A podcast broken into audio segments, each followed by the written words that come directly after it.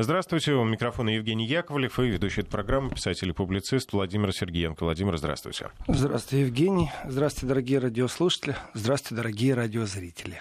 Ангела Меркель э, на этой неделе накануне посетила Хемниц э, и признала наконец-то, что федеральное правительство допустило ошибки в ходе миграционного кризиса. Э, надо отметить, что ехала она туда три месяца. Это правда. Ее визит сопровождался акциями протеста. Меркель заявила, что власти вовремя не позаботились о признании ряда стран и регионов мира безопасными, что тогда позволило бы уменьшить приток беженцев. Это правда. Ехала она долго. Э, при этом ехала, ехала и приехала, не доехала, переехала. Я не знаю. В принципе, это позорище, как для меня было. Ее встреча с э, читателями местной газеты э, и то, что происходило, как освещали СМИ, это ну, не держит она удар, к сожалению. К сожалению. Как политика наш сильный функционер, она опытный функционер, а удар держать она не умеет. Потому что э, тот заслон в СМИ, который произошел, если вы попробуете на немецком языке найти э, видео, вот просто по Ютубу, через поисковик, протесты против Меркель, э, вы устанете.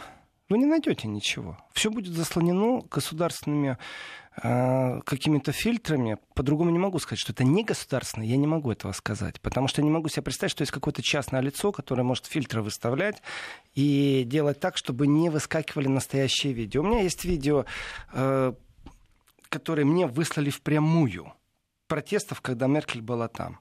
Масштабно? Значит, э, практически все СМИ в один голос, прям такой унисон у них, они говорят о том, что пару сотен человек вышло на протесты. Вот, Евгений, для вас пару сотен это сколько? Ну, это немного. Ну, сколько? 300, 500, вот пару сотен, сколько? Пару сотен, 200. 200. Ну, 200, 300. Для меня тоже пару сотен, ну, 300, ну, 400. Две с половиной тысячи. Две с половиной тысячи вышли на протесты. Орали так, там, э, разжигали так ну, настроение, поднимали вот это вот э, протестное настроение, скандировали, и претензий к Меркель очень много. Одна из них это, конечно же, вот именно тот же э, заслон в СМИ, который очень странно все это смещает. Мол, пару сотен вышло на протесты. Не пару сотен. Это уже пару тысяч, если ну, две с половиной тысячи. Пару сотен помноженное на 10. И так странно получается, вот в поиск заходишь, начинаешь искать эти видео, а там все время одно и то же. Такие мейнстримовские СМИ, очень успокоенные комментаторы, которые рассказывают нам о том, что они там видели. И они говорят, что да, были протесты. Они говорят об этом. Но самих протестов никто не показывал. Я увидел в новостях коротко протесты эти, очень коротко, ну, секунды Две с половиной, наверное. Ну, хотя показали. бы говорят о том, против чего протестуют. Ну, они против Меркель, вообще против того, что она сделала, они протестуют. Это достаточно э, жесткая позиция жителей и очень неумелая позиция Меркель. Я не знаю, вот честно, кто ей посоветовал туда ехать, и при этом, э, ну, если ты уж с народом решила пообщаться, ну давайте так, нужно вот взяла на себя мужество, она же признала все-таки ошибки в миграционной политике. Это мужество. Вот здесь я ничего не говорю. Меркель нашла в себе мужество признать ошибки. Большое спасибо. Сделала ты это все, конечно, слишком поздно. Э, мне очень понравилось, что э, прям вот открытым текстом претензии по поводу того, что она поздно приехала, э, высказал бургомистр Хемница, это Барбара Людвиг. Открытым текстом она считает, что канцлер слишком поздно посетила город. И здесь я не знаю даже, как оценить э, то, что ответила Меркель. Вот не знаю, пусть радиослушатели, радиозрители сами это оценят. Она сказала, что она не хотела приезжать в Хемниц, когда там царила накаленная атмосфера. Дословно. Их высочество Ангела I, канцлерша Федеративной Республики Германии, не хотела приезжать в город, в который стягивали войска. То есть вы тут наведите порядок, а я уже потом ну, приеду. Да. Ну как-то так. Вот э, царила накаленная атмосфера, и я не хотела приезжать. Замечательно. Это прямая речь.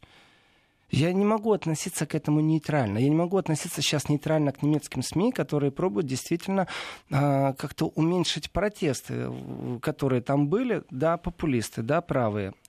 А как быть э, с простыми жителями, которые вышли на протест против Меркель и ее позиции? Вот как быть с этим? Опять очередной раз я могу сказать, что э, немецкие СМИ предвзято относятся к жителям Хемница. И ничего нового в этом нет. Э, да, сняли главного разведчика страны сняли беспощадно. Почему? Потому что он посмел, во-первых, сказать, что там не было никакой травли.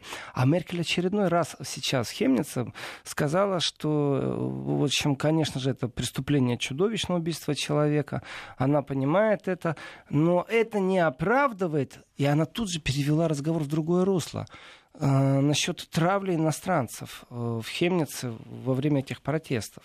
А это большая проблема. Именно поэтому и сняли главного разведчика страны, нового назначили. Почему? Потому что он сказал, что не было травли. Он противопоставил свое мнение мнению Меркель. И она приезжает и повторяет эту мантру. Я очень удивлен этой мантрой. Но если ты уже нашла в себе мужество доехать до Хемница, когда там навели порядок, нету протестов, э, в принципе, э, с точки зрения пиара, с точки зрения политтехнологий, конечно же, ей там делать нечего было, когда вот эти протесты были. Конечно, потому что все СМИ стянуты со всей страны, со всей Европы, со всего мира. Войска стянуты внутренние, полиция стянута, потому что не могут справиться с протестами. Э, левые с правыми вошли уже в рукопашную. И вот приедет канцлер. Ну, если ты переживаешь за свою страну, то приезжай туда, где пожар. Знаете, это вот действительно э, главный пожарной страны скажет, я не поехал туда, потому что боялся, что там огонь. А когда все потухло, я приехал. Я немного шокирован вообще от того, что Меркель говорила. А, сдает позиции, но я считаю, что это ошибка ее команды в первую очередь, не ее личная.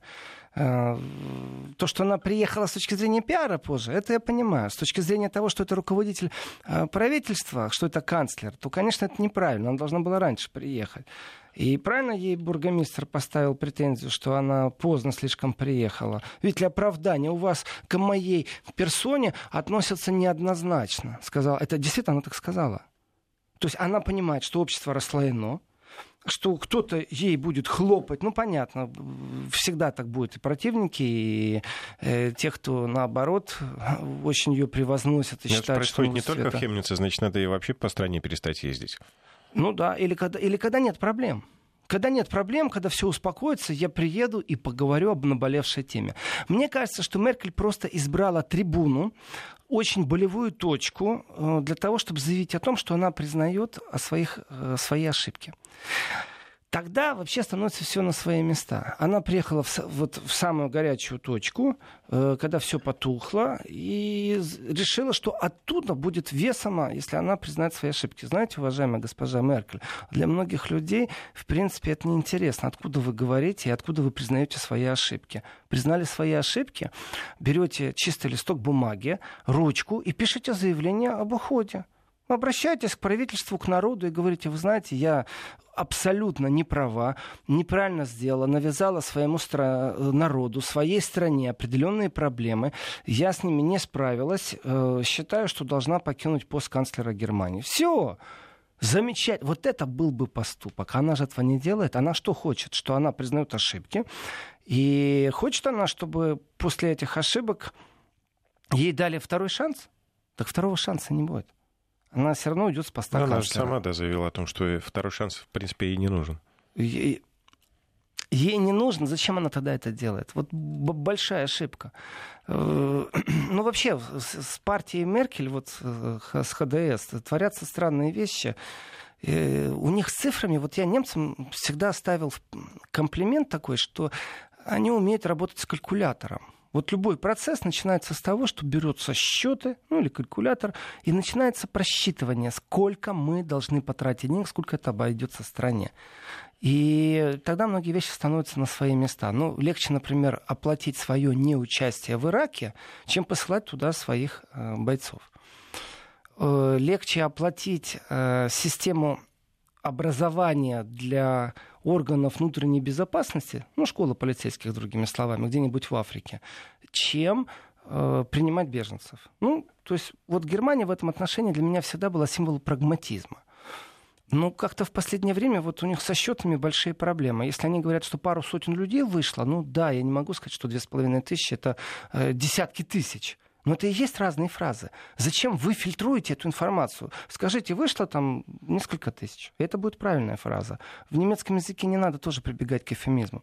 Но у нас тут еще один э, просчитался в партии ХДС. Это, между прочим, э, главный конкурент АКК. АКК — это Аннегрет Камфкаренбау. Э, в принципе, преемница Меркель, скажем так. Не надо тут придумать тоже ничего. Она, если победит на выборах в ХДС, то она же будет и канцлером кандидатом в канцлеры.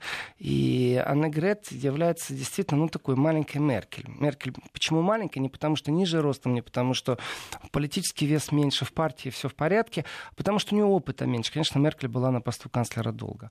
И один из э, конкурентов, один из, их там два, это Фридрих Мерц который тоже вот с цифрами абсолютно не дрожит. Он сказал очень интересную вещь, что он себя причисляет к среднему классу, среднячок. Но вот здесь у меня вопрос э, тоже такой интересный. Вот как вы думаете, средний класс сколько зарабатывать должен в месяц? Ну, вот в России. Ну, скажем, 150, ну, 150 тысяч рублей, например. Это 100. средний класс столичный или провинциальный? Столичный. Столичный. Значит, э, я, я сейчас перевожу в евро в голове, перевел из евро, на, перекинул это на Германию, плюс налоги, минус налоги. Э, в принципе, налоги снимают практически 50%, значит, это 1000 евро в месяц. Э, в принципе, это не пособие, социальное пособие, а больше, когда оплачивают квартиру, плюс все страховки, даже на одного человека выйдет больше, чем 1000 евро. Вот. Короче, смысл очень простой. Фридрих Мерц – зарабатывает миллион евро в месяц. Миллион евро. И он себя причисляет к среднему классу. Знаете, я э, в Германии почти уже 30 лет. Ну, вот с 91 -го года. И я не могу сказать, что я не средний класс, но я не могу сказать, что тот, кто зарабатывает миллион евро, это какая-то для меня фейк-новость, это какая-то пропаганда, что средний класс Германии зарабатывает миллион евро в месяц.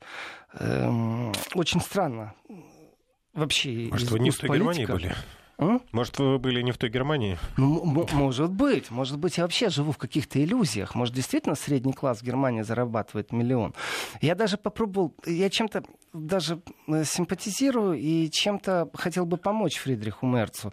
Э, потому что я не очень бы там приветствовал, хотя э, по-другому не знаю даже, как начать, вот так мягко подобрать толерантные слова, так, чтобы все демократично было, правильно, а хочется правду матку рубануть. Э, мне не нравится мини-Меркель на посту вот канцлера в будущем политика не изменится. Не будут давить на Украину, чтобы э, мир был на Донбассе. Э, Евросоюз будет дальше по принципу вот, э, заширмования определенных проблем. То есть я хотел бы, чтобы произошла смена определенного руководства политики, и разницы нет в какую сторону. Влево, вправо, вверх, вниз, ну, чтобы изменилось что-то. Потому что они потеряли христианские догмы, они много что потеряли. То есть претензий много к этой партии. И в этом отношении э, Мерц является именно прагматиком, бизнесменом, и, и проамериканцам, кстати, кстати, таким сильным проамериканцам, но именно с прагматической точки зрения, именно с точки зрения бизнеса. И я бы хотел заступиться за него. Ну, может, он имеет в виду, что он получает миллион евро в месяц, э, но живет как средний человек. Может быть, да, отношения. Именно живет как средний человек, то есть среднестатистический человек. Там э, три раза в месяц пошел, попил кофе в, в ближайшей кофейне, э, съел два пирожных, четыре сосиски на вокзале, когда едет по делам. Ну, что-нибудь в таком духе. Тогда была бы фраза правильно. Но он себя просто причислил к среднему классу, и, конечно же, его снесли. Э, критика очень сильная была. Э, и посмеялись над ним, и поиздевались над ним, и карикатуры уже появились. Э, экономическая величина, ну, как он сказал, что это средний класс, экономическая величина, может себе позволить определенные вещи. На самом деле не важно, сколько зарабатывает в деньгах, а важно, что ты можешь себе на это позволить.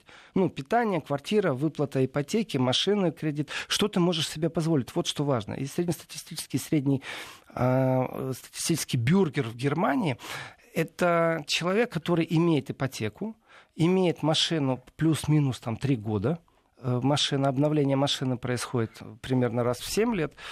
И главное, что у него зарплата плюс-минус считается в разных землях по-разному. Например, на западе Германии считается среднестатистическая зарплата э, грязными до уплаты налогов больше 5000. То есть после уплаты минус 50%. И то, что он может себе позволить, важнее, чем то, что он зарабатывает. Потому что на востоке Германии разница и в пенсиях, разница и в медицинском обслуживании, и в зарплатах тоже разница. Там порядка в некоторых местах доходит до 20% разница за одну и ту же работу, за одну и ту же деятельность. То есть человек разницы нет, работает мастерской автомехаником или в аптеке, э, или преподает. Зарплаты разные. Но позволить он себе точно так же может. Недвижимость стоит по-разному, поэтому человек берет ипотеку. Ну, то есть он себе позволил взять ипотеку. Это важно. Если средний класс может себе позволить взять ипотеку. И тут важно, что после этой ипотеки остается у него на остальные расходы. Ну, ну чтобы существовал как-то.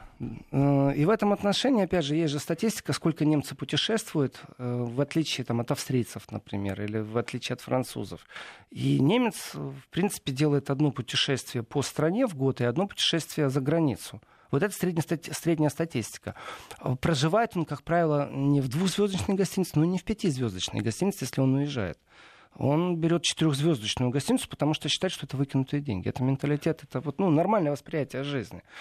И в этом отношении средний класс, если у него, у Мерца, сейчас у Фридриха, если у него восприятие среднестатистической жизни, что он ну, не тратит деньги на определенные роскошные вещи, не покупает там, часы дорогие, не ездит на спортивно-гоночных автомобилях, а живет в среднестатистической жизни, ну тогда так бы и сказал, а он себя причистил просто к среднему классу. Ну, как для меня это большой показатель, если он считает, может, он всю Германию так э, вытянуть на понятие средний класс. И шутки шутками, но он действительно претендует на а, место главы партии, а это значит автоматом будет кандидатом и в канцлера на следующих выборах. И крути не верти, но у него сейчас 49% ХДС за ним стоит по вопросу это в принципе победа. Потому что как раз Крамп Каренбауэр, она имеет только 32%. Там есть еще один э, кандидат, э, министр. Ну, я, я его заранее называл техническим кандидатом, вряд ли он в декабре э, будет толкаться действительно между Крамп Каренбауэр и Мерцем. Но, тем не менее, это разница большая, 49% и 32%. А ведь у нас не будет никаких потрясений, чтобы вдруг внутри партии, это же не внешний периметр, это же не действие на международной арене. Это просто внутрипартийный э, какой-то съезд, в котором они будут решать, кто будет возглавлять партию. Поэтому не появится на повестке ничего нового. Если сейчас опросы показывают, что 49% выбрали бы Мерца, это говорит ну, с великой долей вероятности, что в принципе он пройдет. Или должен произойти какой-то переворот. И понятное дело, что в этой борьбе не будет чистоты определенной. И если ты уж промахнулся и заявил, вот любая фраза твоя сейчас будет взята под увеличительное стекло, и будут много-много вокруг этой фразы танцевать, высмеивать, если ты дашь повод. Здесь нужно думать, что ты говоришь. Если он говорит, что он средний класс, э, то, конечно же, посмеются все. И тем самым он будет уступать э, в борьбе э, Крам Каренбауэр. Но не было никаких других заявлений, последующих за этим? Ну, были, конечно. Что-то для исправления ситуации. Ну, были, но я так скажу, по ответной, по обратной связи, по вот от, ответному вектору, оно уже не так прозвучало резонансно, как заявление о том, что я средний класс. Вот это я средний класс потрясающе. ну, ощущение такое, что оторвано от действительности. Вот реально многие политики оторваны от действительности, не только в Германии. Вот я считаю, что Макрон оторван от действительности. Если говорить об отрыве от действительности, во Франции э, примерно такая же проблема. Ну, кстати, у них с фильтрацией информации э, хуже. Ну, в том смысле, что органы, которые должны фильтровать информацию, которая вредит имиджу главы государства, они работают хуже. Вот в Германии лучше вы попробуйте действительно вот ради интереса найти видео, э, которое показывает протесты в Хемнице во время приезда Меркель, как люди скандируют. И вы убедитесь, что там первые, там, не знаю, ну, 10, 15, 20 видео будет вот именно от мейнстримовских СМИ. Потом вы видите одно маленькое или еще что-то на любом языке на английском, на немецком. Задавайте ключи и слова. Вы просто не найдете. Такое ощущение, что вот как-то протесты никто не снимает вообще. У людей мобильных телефонов нет, никто не выкладывает, блогеров нет у протестных движений. То есть очень странная вещь. Но если вдруг Russia Today выложит это видео, то вы же понимаете, это вмешательство будет. Во Франции с этим делом немного похуже, потому что можно найти видео. Давайте так. То, что во Франции сейчас произошли протесты, э, связанные с э, подорожанием всего лишь навсего бензина.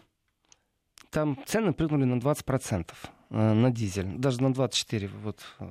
Ну, на четверть это прилично. Это много, это много. Дело в том, что это влияет сразу на удорожание всего. Это же не так, что я заправил машину и я плачу. Э, что у меня теперь из пункта А в пункт Б, там, например, на дачу я тратил, знаю, сумму X, а теперь сумма X плюс. И я не рассчитываю, зарплата не изменилась. Ведь удорожание бензина ведет практически синхронно к удорожанию вообще всего пакета потребительского, потому что э, доставка стала Логистика, дороже. конечно. Да? И во Франции, между прочим, по подсчетам, э, количество протестов было 2000 организованных протестов не 2000 человек, а 2000 протестных мероприятий. То есть практически вся Франция была в протестах. Мало того, э, были попытки там прорваться к президентскому дворцу. Полиция очень сильно применяла и с большим удовольствием э, слезоточивый газ. Э, арестовано не так мало людей, между прочим. Вот там можно говорить о пару сотнях арестованных. Потому что по официальным подсчетам больше ста человек арестовано задержано, ладно, скажем, задержано. А вот э, по оппозиционным подсчетам примерно около 300. Вот это и есть пару сотен. Не такая ну, большая. Всегда оппозиция, государство разные цифры сообщает. Так оно и есть. Вот эти разные цифры всегда э, те, кто организовывает, пробуют увеличить количество присутствующих или количество задержанных. Ну, возможно, государство здесь даже объективнее чем... Э, По количеству э, заведенных дел, конечно, можно посчитать. Кого-то продержали три часа, отпустили.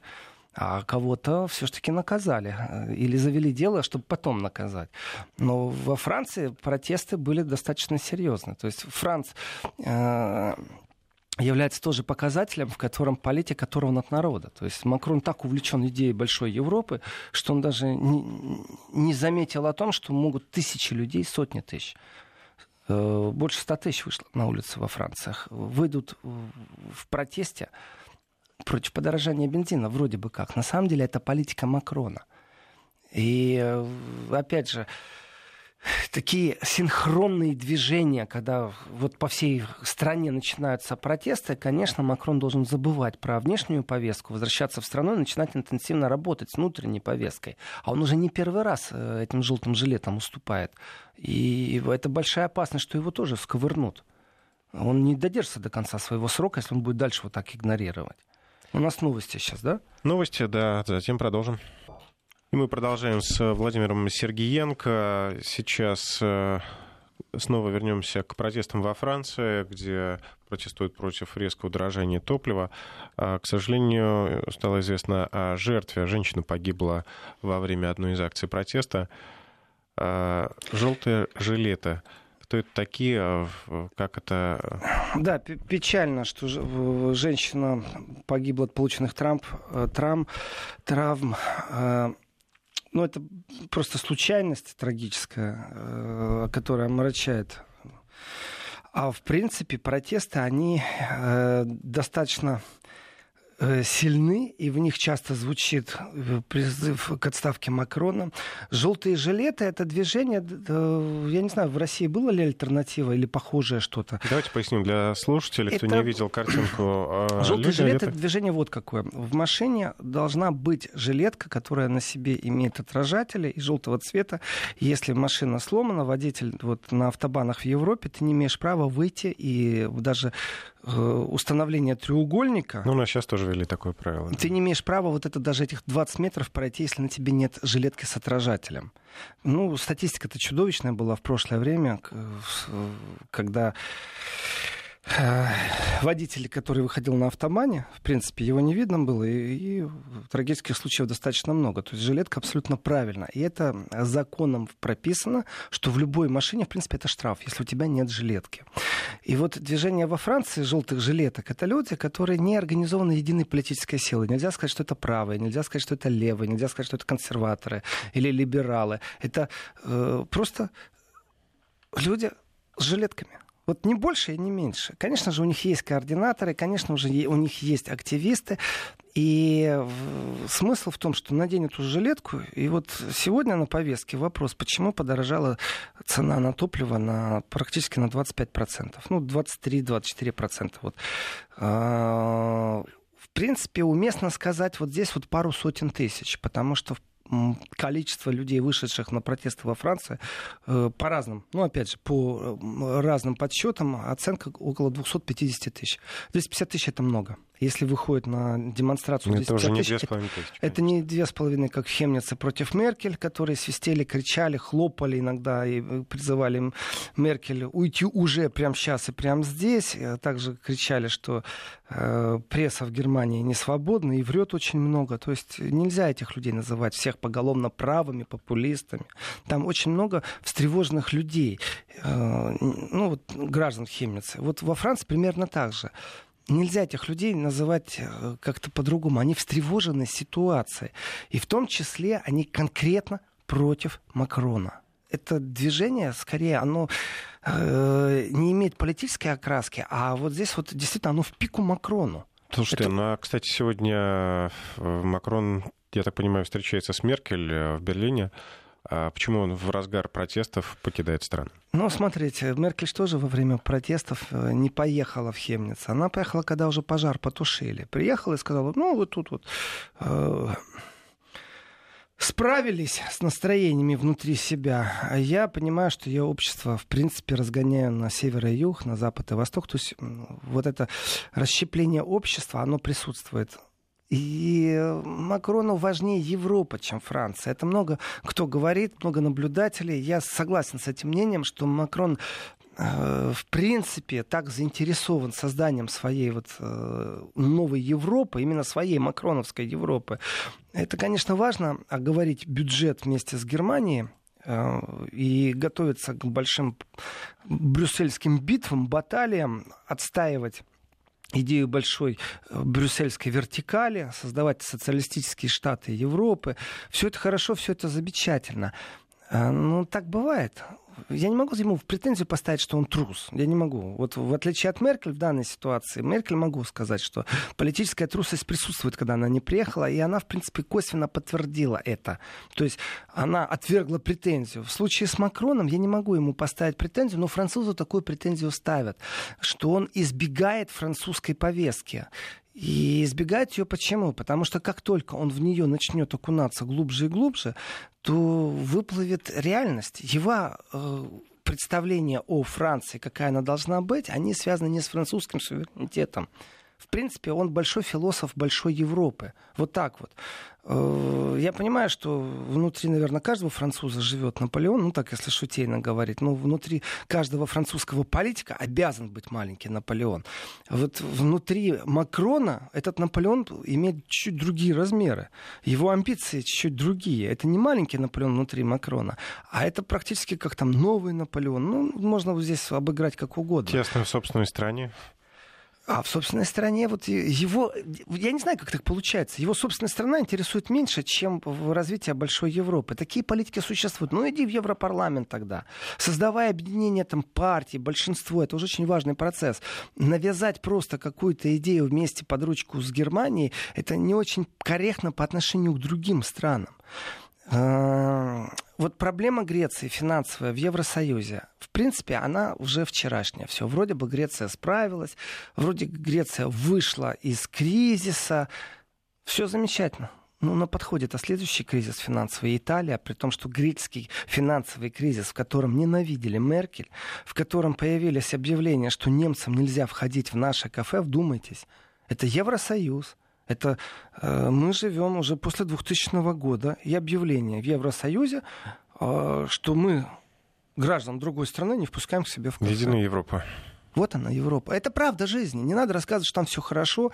Э, не, не, конечно, не чудовищно плохо, но вот так вот они относятся друг к другу, европейцы.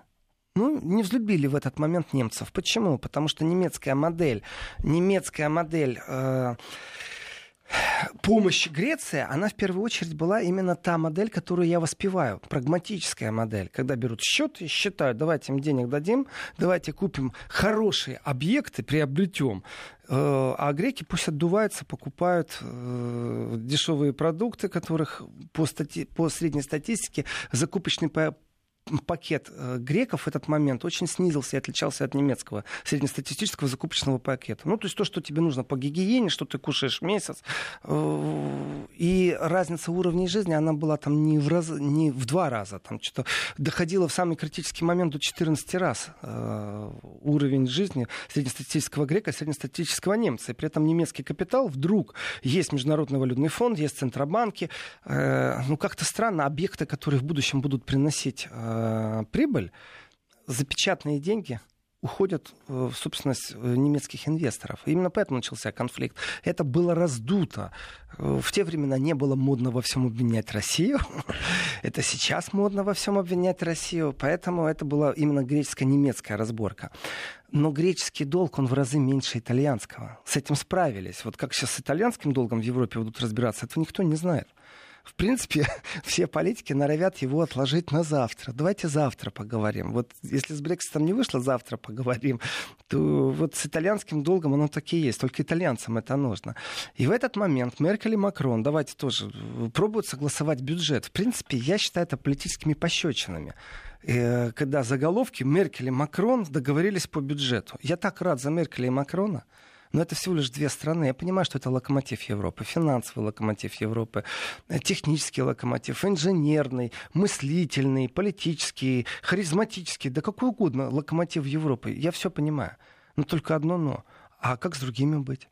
Э, вы так любите критиковать Венгрию, дорогие господа. Ну, вот Венгрия находит все больше и больше партнеров. Сейчас а, же очередной раз, кстати, вот если Венгрию вспомнил, очередной раз критиковали очень сильно Урбана, э, Орбана, Орбана. Виктор Орбана. Он, он же большой нелюбитель Сороса. Прям панически он не любит Сороса. И я его понимаю, кстати, в этом отношении. И в Венгрии сейчас э, дано политическое убежище премьер-министру Македонии, правильно? Ну, вот это событие последней недели. А, как они все ополчились против Орбана? Как они над ним ерничали, издевались, мол, смотрите, что он делает. Политическое убежище, вообще-то, это процедура. Это э, когда каталонский э, лидер сепаратистского движения принимается в Брюсселе, и ему дают убежище, потом в Германии, то вы как-то молчите об этом. Не так у вас все страшно. Давайте на секунду прервемся, переведем дух. Вести ФМ. Ну а теперь мы продолжаем. И в, в этой критике, ну, вот несоразмерна критика. И, и издевка несоразмерна, юмор иногда неуместен. Но вот Орбана очень сильно критиковали и критикуют все еще, прям ерничают, издеваются, пробуют рассказать, что он не демократ. Он пришел так к власти не путем переворота путем выборов. Значит, у него есть приверженцы в его стране, как минимум. Но Макрону не нравится это. И Меркель это не нравится. Вот это вот противостояние вертикали и горизонтали, оно действительно есть, и оно еще и будет. И с большим напряжением нужно дождаться европарламентских выборов и посмотреть, насколько оппозиция именно консерваторов правых и тех, кого называют популистами, сможет найти общий язык, чтобы себя противопоставить вот этой макроновской вертикали. И Макрон, он э, в этой, ну скажем так, э, это не хобби, конечно, но это его философия, это его увлечение. И в этой игре он дает предпочтение вот э, как-то внешнему строительству Европы, объединения Европы, выстраивание совместного бюджета, появление Министерства финансов. Все, кто понимает, это что значит появление Министерства финансов Европы? Это значит, что будет приходить из Брюсселя чиновник и будет смотреть каждому государству в казну сколько вы потратили на это, сколько вы потратили на то, и будут предписывать, сколько ты обязан тратить на разные вещи. То есть, в принципе, эм, можно забыть тогда о суверенитете. Но в Европе же как? Опять же, э, разговоры о суверенитете — это хорошо, когда Трамп говорит. Плохо, когда говорит э, Россия. А в Европе это же вообще катастрофа. Ну, то есть тема табу на самом деле, национальный суверенитет, потому что строительство объединенной Европы подозревает, конечно, ущемление суверенитетных прав. Это нормально, это логично. Ну, конечно, ради И общего будущего. Экономическая модель, она же тоже просчитывается. Одно дело иметь беспошлинную торговлю, вот тогда каждая страна она на этом что-то зарабатывает, потому что нет барьеров таможенных. Тогда здравая конкуренция существует. Сельское хозяйство так вообще э, европейское, оно действительно в конкуренции друг с другом. Но брюссельские квоты-то существуют, и здравая конкуренция уходит, потому что если дать возможность Польше, Польша завалит своими яблоками всю Европу. А что же делать тогда испанцам, португальцам, что яблок больше не выращивать? А немцам? Ну, польские яблоки будут дешевле, и будут дешевле намного. Почему? Да, элементарно, потому что э, современное рабство которое присутствует в Европе больше всего в Польше, оно в каком виде? Это не значит, что люди в кандалах и в цепях. Это значит, что люди э, в современном рабстве не имеют э, социального страхования. Они не отчисляют деньги в пенсионный фонд, у них нет медицинской страховки, и вообще они нелегалы. Ну, если я правильно понимаю, э, никто никого не заставляет. Не, ну, это же выгодно. Добровольно приезжают граждане Украины. Да, да, я говорю работают. об Украине, да, абсолютно корректно и правильно. Украинцы приезжают, их это устраивает. Их это устраивает, потому что, ну, жизнь такая, выживать надо. Хорошо, украинцы приехали в Европу, в Польшу. Э, так как их зарплата меньше, стоит одна и та же яблоня. Вот эта яблоня стоит в Польше, а вот эта яблоня стоит в Германии. Но в Германии нет такого количества украинцев. Плюс облавы намного чаще от ЦОЛь. ЦОЛь — это таможня, которая занимается в том числе не только таможней, но и э, поиском нелегальных э, мигрантов, которые на рынке труда присутствуют. И в этом отношении, конечно же, час работы стоит по-разному. Просто. А, кстати, можно вопрос? А те мигранты, которые появились благодаря политике немецких властей, они не хотят э, стоять у яблони? Кто же им даст? Действительно, в этом отношении в Германии достаточно жестко поиски э, Эм, мигрантов, которые нелегально на труду, это постоянные облавы. И разницы нету. Это происходит в крестьянских хозяйствах, у фермеров, или это в городе на стройках происходит. Но дело в том, что появилось огромное количество легальных конкурентов. Та же Румыния, э, и те же поляки, между прочим. так как зарплаты больше, а у них есть э, разрешение на трудовую деятельность, поэтому они приезжают и работают. И если вдруг бы так получилось, что в Германии полиция начнет прикрывать один глаз на то, что э, задействованы мигранты из Украины, я удивлюсь просто. Ну, в ближайшее время это точно не грозит. Может быть, через год, через два. Но поэтому польские яблоки в любом случае будут дешевле. Потому что вот именно трудочас дешевле. Но с точки зрения экономики Евросоюз придумал понятие квоты и субсидии для того, чтобы немецкое яблоко могло конкурировать э, с польским яблоком, ну, насчет яблок я здесь не знаю, там нету субсидий. Но что касается молочных продуктов, ведь то же самое. Э, на ферме нужно э, задействовать такое-то количество людей, столько-то часов, среднестатистическая зарплата выше, поэтому не может немецкое молоко конкурировать с польским молоком. Я уже молчу про белорусское, я уже молчу про литовское, или украинское, или российское. На рынок просто не впустят. Но государство что делает? Государство субсидирует фермерское хозяйство. И примерно ну, больше 10% они доплачивают. Не всем, но в молочной сфере точно доплачивают фермерам 10% для того, чтобы поддерживать.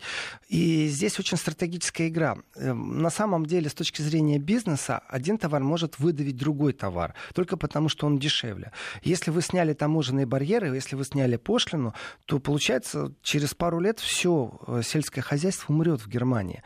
И здесь Германия мыслит очень правильно, я считаю, стратегически – а что будет, если в Польше начнутся протесты? Ну, вот яблочные или молочные протесты. А что, если вдруг мор начнется? А что, если Польша выйдет из Евросоюза?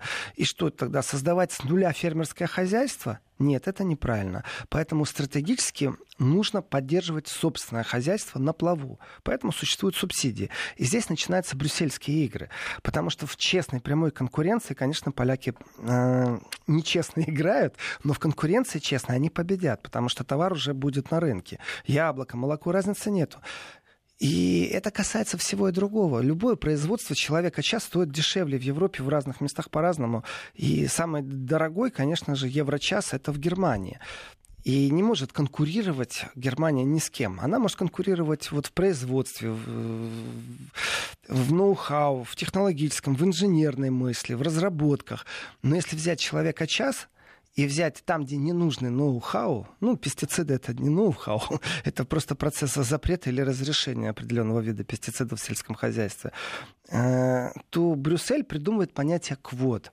И в этом отношении вот большая претензия к Европе, например, если вы такие гуманные, если вы такие щедрые.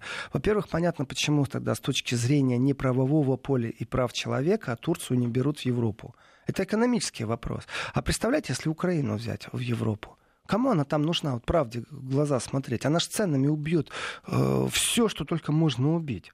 И квот на Украину никто не придумал в Европе, чтобы закупать обязательно и тем самым помогать экономике Украины. Знаете, одно дело дать кредит и с процентами его получить назад. И при этом еще выкрутить руки и рассказать, сколько с этого кредита должно уйти куда, э, какие социальные структурные изменения, увеличение э, рабочего дня. Вот как в Греции это происходило. У людей взяли и отобрали фиесту. Представляете, вы столетиями жили и знали, что вы э, там с часу дня до четырех дня никогда не работаете. Почему? Потому что жарко. Ну, потому что это национальная традиция. Да, греки существовали в таком пространстве. Вот как некоторые нейтральные обозреватели говорят, а теперь греки научились работать по-немецки. Ну, если я нормальный человек, я не работал с часу до четырех, а теперь меня заставили. Ну, грубо говоря, еще... русского человека заставить работать с часу до четырех ночи.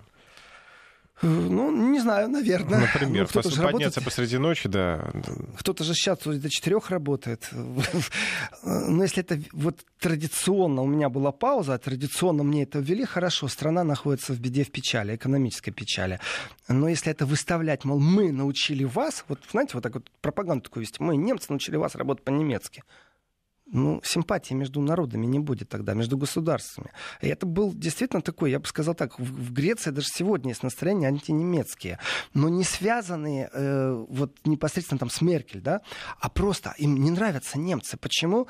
Потому что немцы вот именно так по-снобски в этот критический момент часто говорили, пусть они работают, как мы. Вот это вот слово «как мы», а я не хочу, как вы. Я хочу, как я. И в этом отношении вот, субсидии, кредит, это все разные вещи. Если бы Европа сегодня взяла по-честному и дала Украине квоту на закупку сельскохозяйственных продуктов, это была бы настоящая помощь.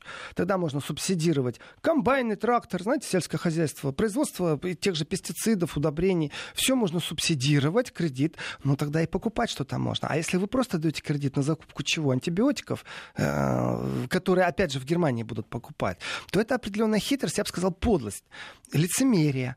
Э, на, вы денег даете что? На постройку демократии? Для чего? Для того, чтобы потом демократическим путем скупить, как в Греции, все. Это модель не капитализма. Это настоящая реальная жизнь. Кто-то хочет жить лучше. Здесь нет общего ни с капитализмом, ни с честным рынком.